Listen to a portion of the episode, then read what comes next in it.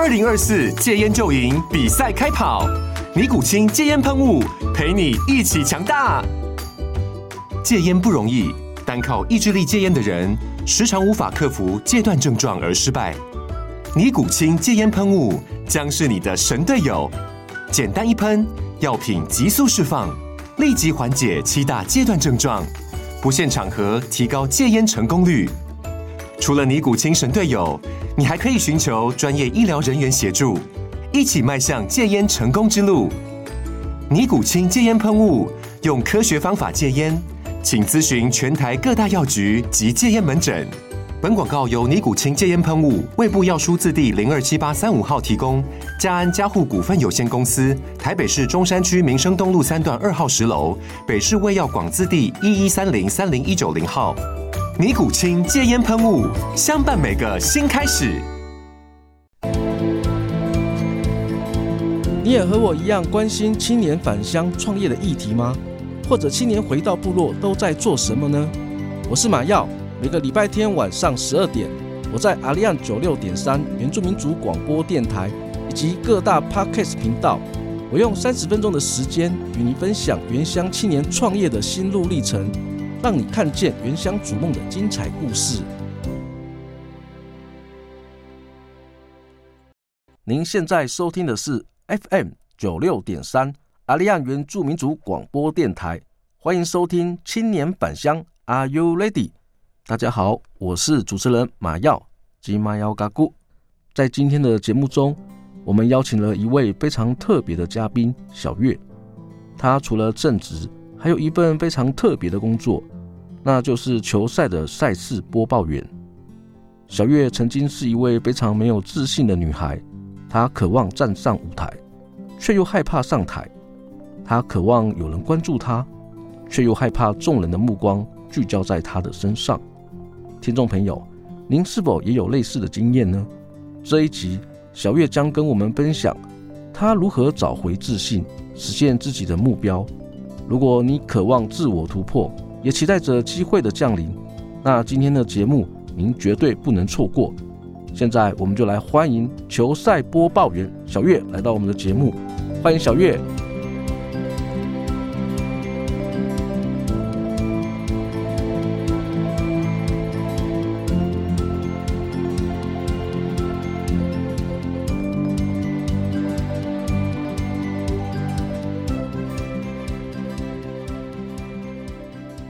各位听众朋友，大家晚安。Hello，马耀。Hello，小月。在我们的节目访谈之前，可以请您跟我们听众分享一下，您目前工作是从事哪方面的行业？哦，我现在啊，其实是从事行销企划。是哪个领域的行销企划？我是做教育培训业的。我们的 TA 比较是 for 成年人，一般上班族，所以我们要把我们的呃课程就是推广给这些人，所以我们也需要主持，但这个主持是直播主持。然后把我们的产品就是介绍给他们，然后可能在最后会有一点类似像销售主持，然后告诉他们说：“哎，你为什么需要这个东西？你为什么需要这个课程？”刚听您说话，其实我觉得声音蛮好听的。啊，真的吗？是，是因为之前广播这样的一个经验，培养你这个说话的一个方式吗？我觉得可能是我妈妈把我生的好，没有啦，没有，就是嗯，应该说我以前也不知道自己的声音可以就是比较好听一点。就是我以前也没有发现，说自己讲话声音好像可以比比起旁人，就是我可以用一些比较好听的说话方式，然后把话说得很好听。但是后来确实是因为接触了播报，然后后来接触了主持之后，更会去诠释自己的声音。例如我平常讲话很放松，或者是像马耀，如果跟我是同学嘛，有时候就会发现，哎，我讲话声音好像不是这样。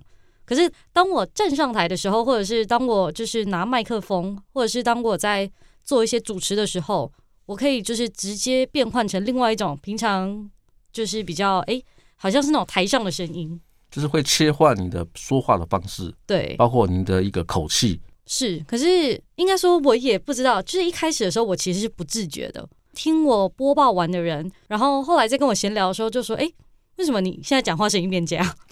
对。跟我们听众朋友稍微介绍一下小月。小月呢，是我上个月我们在上口语传播课程的同学。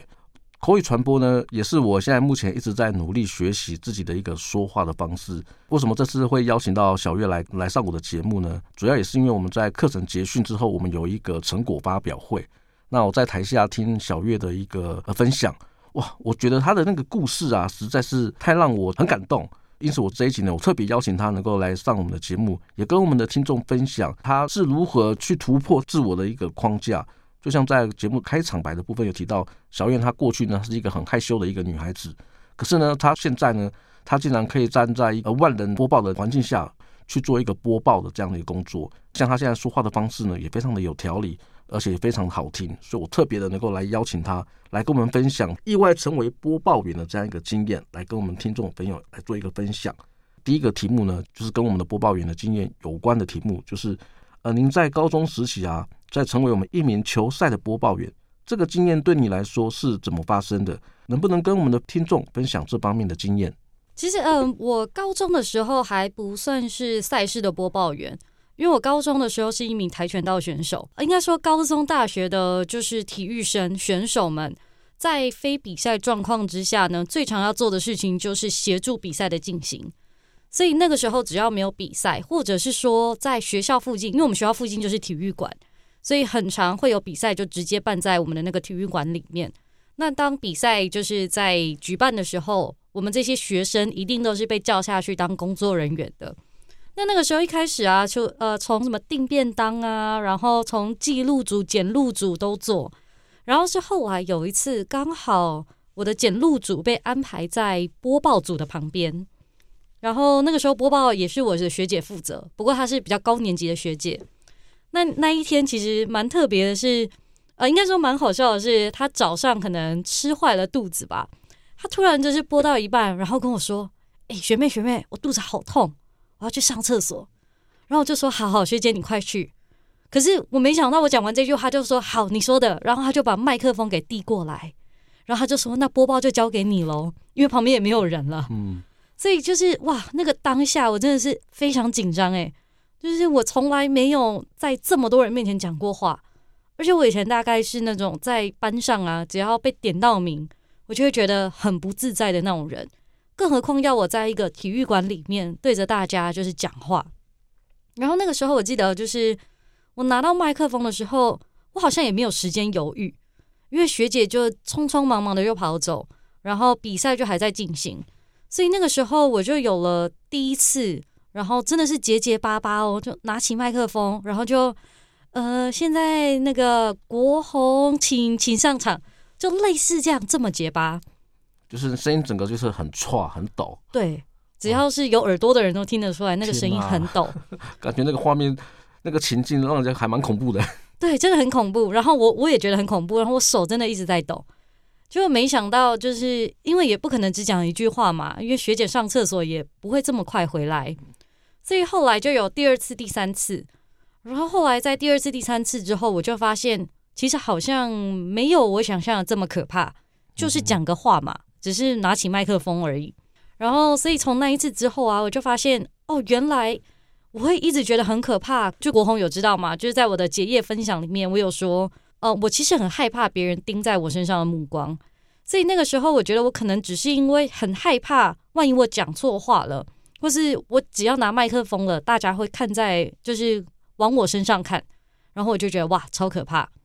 结果后来发现根本没有人要看我啊，反而是我手抖着讲话的那一次，大家反而就是你越紧张，然后大家就会觉得哎，这个人是谁啊？怎么讲这么烂？然后就会往那个舞台上面看。但当你正常发挥之后，大家就觉得这就是一件很自然而然发生的事情。然后就会顺着你的引导，顺着就是你播报的，就是引导，然后去观看比赛，或者是去进行这个比赛。所以那一次我就觉得，哇，原来这件事情只是我自己在吓自己。哎，其实跟小月分享，其实我也是一个非常容易紧张的人，我也是站在台上。呃，看起来表情很淡定，可基本上我全身都在发抖。就像刚刚提到，我们在广播的时候，我们一直觉得很害怕，可基本上听众根本就是不是把那个注意力放在我们身上，而是放在他球赛。注意力放在球赛的时候，相对来讲，我们可能那个紧张的那个情绪可能就不会这么的害怕这样子。是啊，那小月，我这边也跟您请教一下，就是写夜市的时候，您也有分享到，就是说您在高中时期除了球赛的播报员，我听说您在大学时期也有参与过许多大大小小的播报经验，尤其是我们二零一七年在台湾举办了世界大学的运动会，哇，这是一个大型的盛事。那面对这样一个国际的重要赛事，一定对你呢造成非常大的压力。这部分呢，可不可以也跟我们分享您在大学实习的一个播报经验？嗯，我其实大学会加入播报组，一方面是因为高中啊的那一次经验之后，让后来的每一次比赛，就是呃教练在挑选人在每一个岗位负责的时候，他就会问那个学姐说：“哎，那你要带谁？”那他可能也是那一次之后就觉得哦，反正我有经验了，就带着我。所以也是后来高中的这些经验，不过那个时候经验其实不算太多，毕竟高中嘛，还是以训练跟上课为主。然后后来进到大学之后，比较特别的是，我那个时候念的是台北市立大学，然后就是以前的北体，对，只是他后来在我进去的那一年就是合并了，所以变台北市立大学。北体它其实就在天母棒球场的隔壁，所以天母棒球场嘛，就很常会举办一些棒球赛事，对，所以我是是从大学才开始正式踏入球场，在大学之前的播报都反而是在体育馆内的。可能像是跆拳比赛比较多，或者是一些篮球啊、排球这种。但是真正进入播报是大学，然后那个时候其实是因为呃，我们系上刚好有老师是比较常在那个棒球场里面协助比赛，然后他那个时候就有说，诶，我们现在蛮缺播报员的，所以他就从我们系上招募了一批播报员，然后印象非常深刻。那个时候一开始招募进去，然后大家都自告奋勇。然后那个时候又大概有八个人吧，非常多。结果大概不到两个月，剩下最后的两个。不过这两个就是我跟另外一个呃伙伴，我们也是一路就是做到了今天。就是哪怕我们现在大学毕业了很久，只要有比赛，我们还是会回去。那那个时候的比赛，其实就是从呃真的是大大小小呃，之前有一些叫爆米花，就是那是一个成成人的一个比赛。然后一些企业联赛啊，或是一些国高中黑豹旗啊，这种就是比赛，玉山杯、崇光杯，甚至国小的我们都有做。后来因为就是应该说我们这批播报员都逐渐成熟，所以跟棒球协会啊，或者是跟一些大专体种啊，就是也合作的蛮愉快的。那他们可能也都是就是直接找我们做这些赛事。所以二零一七年在台湾举办世界大学运动会的时候，天母棒球场也是主要的球场。所以那个时候，我们就有负责天母棒球场跟新庄棒球场的播报。那那一次，我觉得比较紧张的是，哦，那一次的中韩大战，哇，我们输的超惨。但是我觉得播报员他的一个特性是，他不能带有私人的情绪或者是爱国的情绪，哪怕你是支持中华队的。那我们在在比赛的时候，我们还是要很客观，就是我们在播报球员的时候，我们不能欢迎我们的四十号王建民。然后呃，可能播报其他人就哦，欢迎我们二号国红，就不能讲，嗯，就是你要很客观，所以那个时候就蛮多这种很好笑的经验。不过你说紧张是真的蛮紧张的，毕竟呃，你想想在天母啊，其实蛮多外国人的，尤其呃日韩的那个时候，因为没有疫情嘛，所以日韩那个时候也超级多人，然后包含就是非常爱国的台湾人，所以那时候天母球场是一票难求，就是塞满满的。尤其中韩大战，就是在台湾的人都知道，就是好像不看中韩大战都是好像对棒球的一种侮辱一样，所以大家都当一日球迷，然后大家都就很激动，所以我们就会更紧张。我记得有一次印象很深刻，是好像是对日本队吧，然后因为我们前面也要播国歌，然后请大家起立脱帽，那包含可能各国的记者啊、媒体啊，或者是一些长官贵宾，其实都会到场。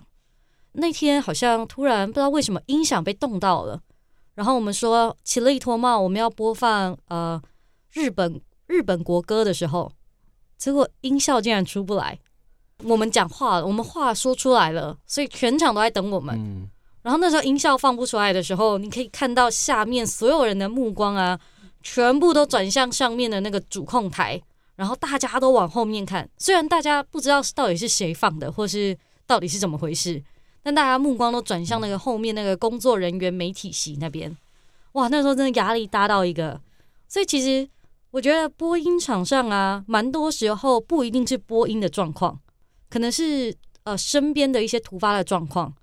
那因为你就是那个讲话的人，所以你要控场。那你这个话讲出去了，声音出不来，你要立刻处理，或者是哎，你今天叫了这个球员，然后这个球员不上场了，你要赶快了解状况。又或者是今天请了贵宾，假设我们那时候是请那个柯文哲来开球好了，那万一市长不到了呢？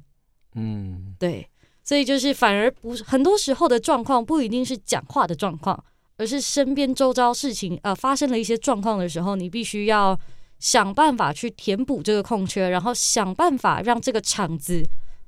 不这么冷清，或是不被人发现。听小月说啊，其实我还蛮有那个画面感的。当一个播报员，除了说话口条要非常清楚之外，有时候气氛的掌控，甚至包括一些刚提到的突发状况的处理，这方面都是您必须要具备的。针对这个议题呢，我想请教您，就是身为一个好的播报员，或者是准备要踏入播报员这个领域，他需要具备哪方面的一些专业技能？嗯，专业技能的话，首先我觉得要敢讲，敢讲，对。因为呃，应该说那个时候我有跟你跟大家分享嘛，我们一开始其实是有八位到十位，一开始可能更多，只是后来真正进入到球场拿麦克风讲话的，就是剩下八位，然后直到最后剩下最后的两位。那其实这中间呢，被淘汰掉的人，呃，应该也不能说淘汰，是他们自己选择不要继续的这些人，其实大部分都是因为拿了麦克风之后会紧张，但其实。技术含量，我觉得反而没有这么的困难，因为其实就是讲话嘛。那讲话这件事情啊，大家每天日常生活中都在讲话，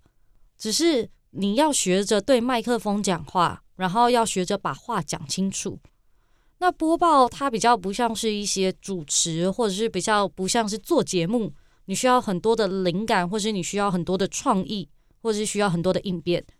因为我们更多时候，我们其实是有稿子的，包含其实呃 A B C D 球员每一个人他都有固定的名字，我不可能把国红叫成国华吧？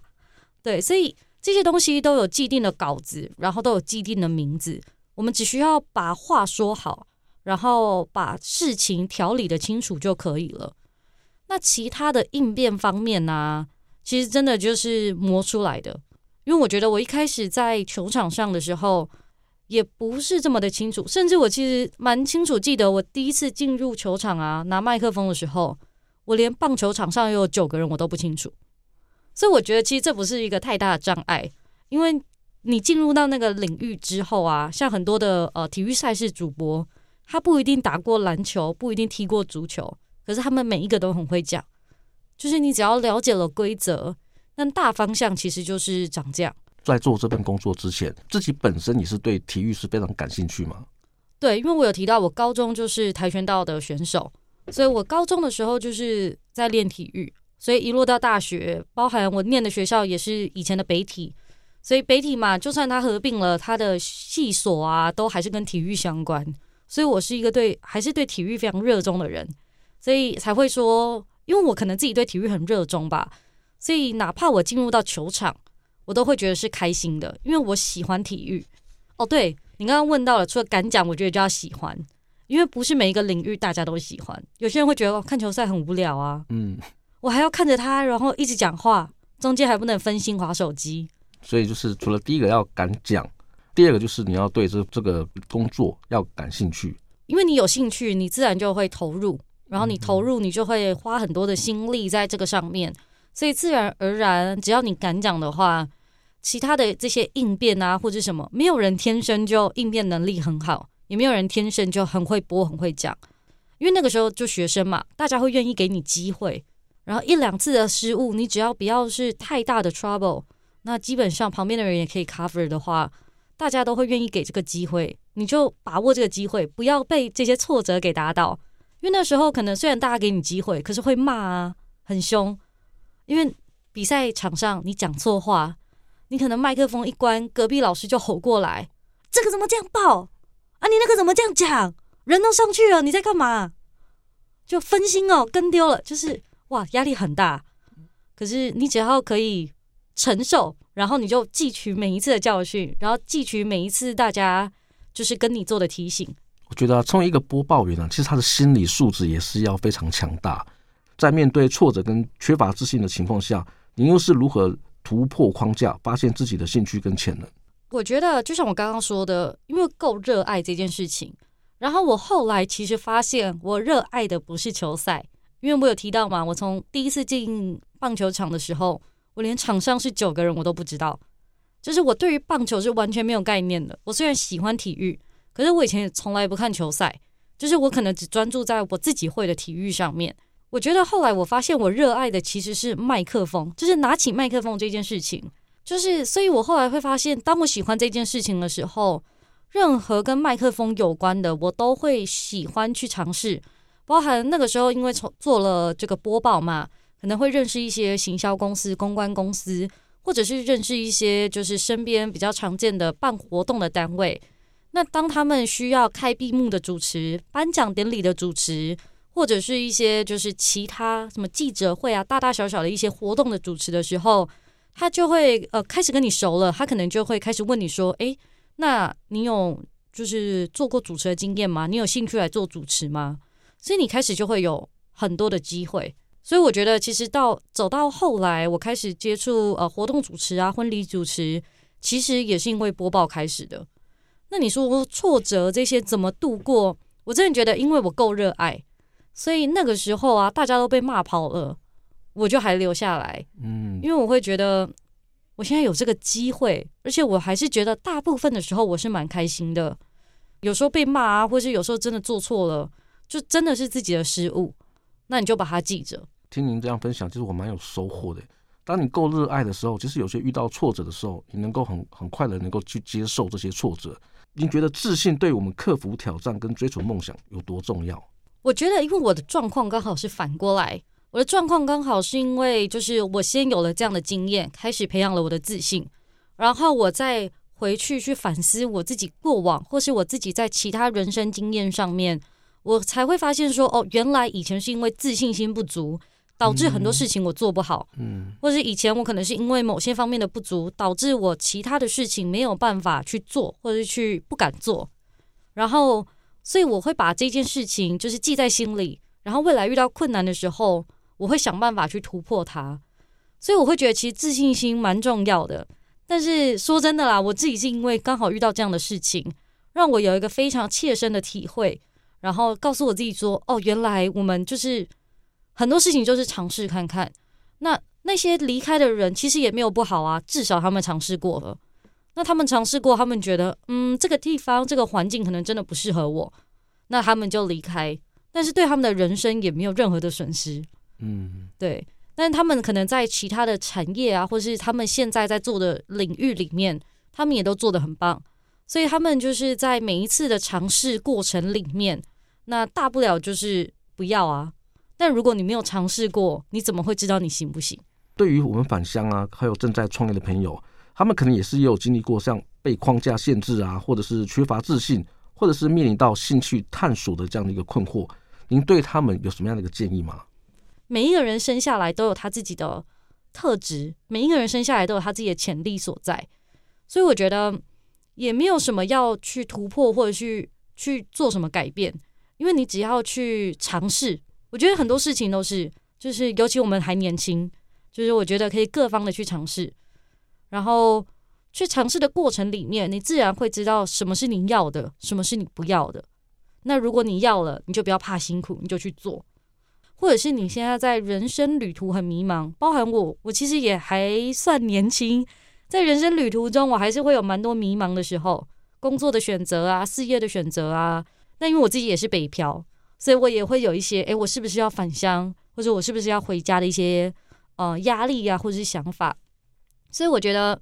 就真的就是，你就把你的所有的路都找出来，就是可能写出来、理出来，或者是把它想出来。然后你一条一条的去试看看，就至少去做一些尝试，或者是至少去做一些规划。真的不行了，大不了就是现在这样啊。这是很棒的一个分享。那最后，小月，我想请教您，就是您未来的计划是什么？尤其是在口语传播方面，你有什么样的一个具体的目标跟计划吗？嗯，其实，在口语传播方面呢、啊，我从做了播报员开始，我其实就会向往更多拿麦克风的机会。所以，像刚刚我有提到说，就是呃，会有一些公关公司开始陆续的去找你说，哎，你要不要试试看看？我们可能开幕的主持啊，或是颁奖典礼的主持。所以现在除了播报员之外，我也会做一些活动的主持、颁奖的主持，还有婚礼的主持。那这是我自己在口语传播方面。那我其实一开始，呃，应该是我高中最大的心愿其实是进电台。然后我大学的时候，其实也有做过一些尝试，为了要进电台。例如我那个时候实习的时候，哪一个电台我就不说了。那我那时候就有特别打过去，然后我就说，呃，我想要应征实习生，然后无薪也可以。然后可是对方就只给我一句话说，呃，不好意思，因为我们只收本科的学生。那我那个时候不是大众传播科系的嘛。那个时候也很挫折啊，就觉得，可是我经历蛮丰富的，诶，就是为什么不试看看呢？对，那那时候就被拒绝，可是也没有放弃。后来就也陆续的去投过几间，然后去试过几间，然后也有开始就是刚好那时候也有机会，就让我接触主持，然后刚好也有学长的引荐，所以那个时候其实，在职涯的选择里面，曾经有一个是电视台，跟我后来的工作。那当然，因为一些个人生涯的规划，我后来选择就是我的这一份工作，我没有选择进电视台。不过，我觉得我不会后悔，因为我现在除了就是播报之外啊，我也会有一些活动的主持或者一些婚礼的主持，还是一样让我朝着麦克风这个梦想、麦克风这个目标给迈进。就我觉得后来就好像也没有局限在一定要电台，或者是局限在一定要去哪边。但这个目标让我就是。更宽了，这个路变得更宽了。也是因为小月愿意去尝试、去突破框架，所以才发现呢，他有更多的一个机会。嗯，如果没有这样子一个突破框架这样一个想法，每一件事情都害怕的话，其实你你的机会反而也会被你自己给限制住了。是的，而且去做了也不一定会成功。就像我刚刚说，我被打枪超多次的。嗯，但你如果真的想要，你就不要害怕打枪，因为总有一个地方会要你。真的，如果你有这个实力，或是你有这个能力的话，其实我在做《青年返乡》这个节目啊，其实我也是一个非相关科系的。那我为什么会来这里做这个节目呢？除了这件事情是我想做，那我也想要去突破，我有这个心，愿意去突破。就像在口语表达、口语传播这方面，其实也这也是我一个很弱的一个地方。但是我知道，不断的去尝试，试多了，自信就来了。虽然我现在自信呢，还也是还是在不断的在培养当中，但是呢，我相信听小月这样的一个分享，我相信我应该也可以说话方式可能会更自然，更突破自己目前的一个现况。好，我们今天的节目就先录到这里。如果你喜欢我们的节目，欢迎您到各大 Podcast 频道按下订阅，或加入青年返乡 Are You Ready 的粉丝专业，按赞留言分享你的观点。再次感谢你的收听，我们下周见，拜拜，拜拜。